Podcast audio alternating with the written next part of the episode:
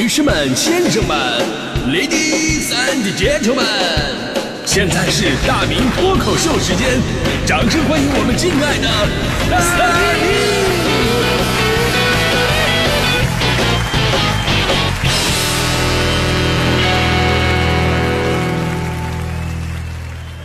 好，欢迎各位来到今天的大明脱口秀，我是大明啊、咱说到这个拾金不昧啊，我真的在这方面从小做的就非常好啊。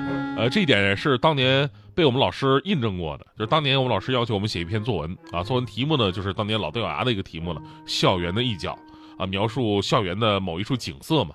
而我看到这个题目的时候，我就文思泉涌，讲述了我在校园里边捡到了一角钱。然后拾金不昧的故事。最后呢，我还押了题，说我不能要，因为这是校园的一角。最后我拾金不昧的精神感动了老师，他给我多加了五分。最后这篇作文呢，我一共得了五分。没有这点精神，我就是标准的零分作文。我认为。今天咱们说的是那些年你捡到的东西，捡到过的宝嘛。说实话，这是我令我比较汗颜的地方，因为我空有不昧的精神。但实在是没有拾金的这个运气，我。你甭说值钱东西，我现在我那个微信漂流瓶我都捡到不够捡不到一个。那上学那会儿吧，我就发现，哎，有的同学怎么那么好运气呢？隔三差五的捡钱。就我们那会儿上学，尤其是小学，不是有那种小红花榜吗？所谓送你一朵小红花，开在你昨天新长的枝芽。那会儿吧，这个小红花榜是我们。纯洁心灵最圣洁的一个榜单，一个小小的印章，真的会让我们孩子们心里啊，就是无比的骄傲。谁干了一件好事，啪给你印上去一个。学期末的时候，看看谁的小花垒的最高。啊，现在我不知道有没有了。我们那时候真的是特别的骄傲。但是那会儿我就发现，我想得到一个小红花特别的难啊，没什么光荣事迹呀。但是我同桌不一样，我同桌隔三差五的就能捡到钱交给老师，啊，每次都能得到一个小红花，这把我羡慕坏了。我说你是什么运气啊？你在那天天捡钱呢？就我同桌说了，说谁能天天捡钱呢？我就那天捡了十块钱，然后在那个到小卖部跟老板换了十个一块的，每天我交一块嘛。就那时候我就发现人特别的虚荣。我说你这么做了，你你让丢十块钱那哥们怎么找，对吧？丢十块钱那哥们找到老师说，老师你有没有捡到十块钱？老师说捡到了，拿出十张一块的。丢钱那哥们哭了，咋还摔碎了呢？你说我们从小啊唱，我在马路边捡到一分钱，然后交到警察叔叔手里边，这是一种拾金不昧精神的概括。其实跟你捡到多少钱没有关系啊，重点是你该怎么处理。所以这个处理的方式，因为老师跟家长其实是缺少普及的，他只是告诉你要交给警察叔叔或者给老师给家长，但生活当中你会发现事情远远比你想象的复杂的多。大马路上啊，不用说捡到一分钱，你就捡到十块、二十、五十，在小区或者单位楼里边可能还好，对吧？这都是认识的人。你要真有心的话，你可以去调个监控。但我估计，即便这样啊，也很少有人会为了一二十块钱去调监控，对吧？你在外边就更不用说了，你在外边大风从哪刮来的你都不知道。除了真的是遗失巨款或者重要物件，啊，那种必须找到失主。你要真的是遇到几块、几十块的问题，你还确实不好处理。找人太难了，要是我的话吧，我顶多我想想我能做到什么地步呢？我能做到我在那站一会儿，看看有没有人回头找钱啊。没有的话呢，咱也不能让钱任由风吹，对吧？你再把钱给冻感冒了不好。啊、我一般我就自己揣去了啊。当然，以上仅仅仅限于我的想象啊，因为我个人目前从来没有这样的运气啊。我就是觉得呀，这种情况。啊，你就像歌里边唱的，满地找警察，然后跟警察叔叔说：“叔叔，我在前面路口右转走二十米，第二个路口在左转的地方，我捡到了二十块钱。当时的风向是东南风，风速是每秒七米，西北侧有一个二十层的高大建筑物，其他地方都是开阔地。这二十块钱交给您了，您算一算是哪路神仙丢的啊？你说精神是好的，但做起来实在太复杂了。那如何处理呢？并没有必要说，我非得杠个是是谁谁对谁谁错啊？胸怀坦荡，尽己所能，最后咱们理解万岁，对吧？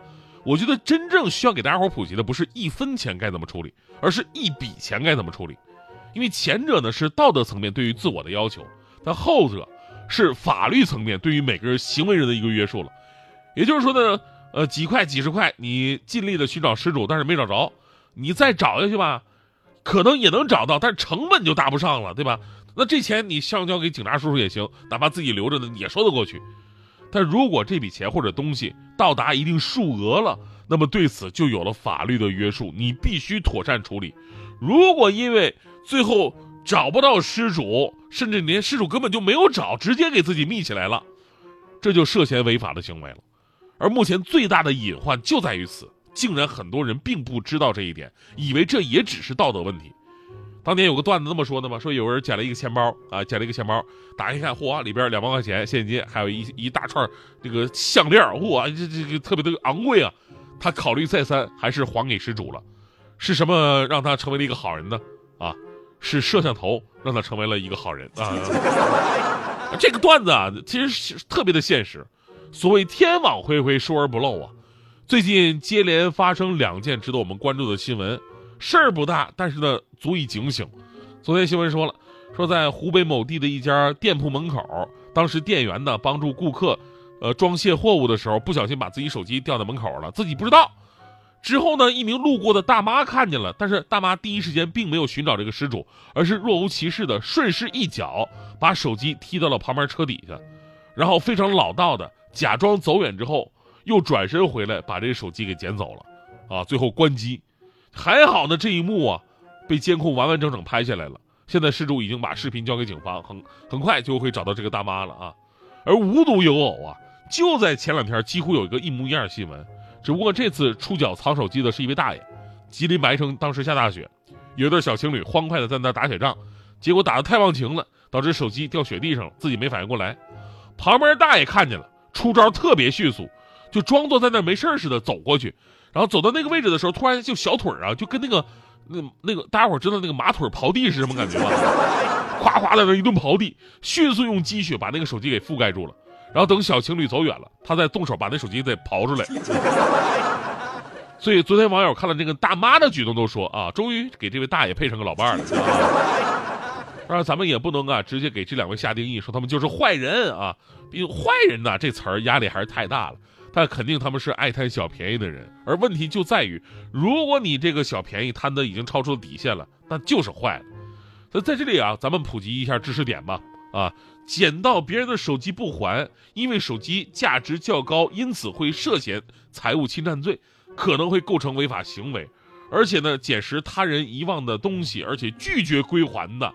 过程当中情节相对来说比较恶劣的，属于侵占行为，一般数额达到三五千块以上就涉嫌侵占罪了。还有就是根据我国刑法第二百七十条，将他人财物非法占为己有，数额较大拒不退还的，处两年以下有期徒刑、拘役或者罚金；数额巨大或者有其他严重情节的，处两年以上五年以下有期徒刑，并处罚金。所以啊，就甭管这两位大爷大妈，咱们所有的人都得有这个法律意识，既保护自己，其实也是警醒自己。千万别以为东西在外边的地上扔着，啊，这个没人没人拿，那就谁捡归谁。别这样，你要真的是谁捡归谁的话，等哪天天暖和的时候，我就在外边睡睡一觉，我试试看啊。反正谁捡我就赖上你。我 当然，咱们最后说，每个人的境界都不一样，对吧？每个人境界都不一样。法律呢是守住了我们的底线，但是你要往上说的话，那道德的标杆。就得数我旁边的搭档大迪同学了，啊，你像这个我我对比过，你像这个同样是捡到几块钱几十块，你像我的境界是什么呢？如果数额很小，啊，能尽快找到失主，咱们就找；实在找不着的话呢，那我自己留着也别白瞎了，对不对？啊，对吧？小市民的心理。但是呢，大迪同学并不是，他是找不到失主的话，那就送给那些有需要的人。哎呦，这个境界真的是只能让我仰望啊！那天就是嘛，我跟大迪在外面走呢。大迪眼尖，大迪都是低头走路，然后在地上突然发现一个自行车那个 U 型锁，而且是打开打开的那种，这种肯定没人认领啊，自己留着也没用啊。我说这东西你扔了算了，有什么用啊？大迪说不能扔，不能扔，我把它送给有需要的人。我说谁有需要啊？大迪说你看就知道了。当时路边正好停了一个那个电动车没上锁，这时候大迪一股奉献精神涌上心头，于是就用那把锁把人家电动车给锁上了。我说大迪，大迪说啊不，请叫我雷锋啊。我说那个不就是，反正我不管你是谁，你给人车锁上了，请问你有钥匙吗？大迪说啊啊，这玩意儿还需要钥匙啊？现在这个人呢，扔东西他也不扔个全套。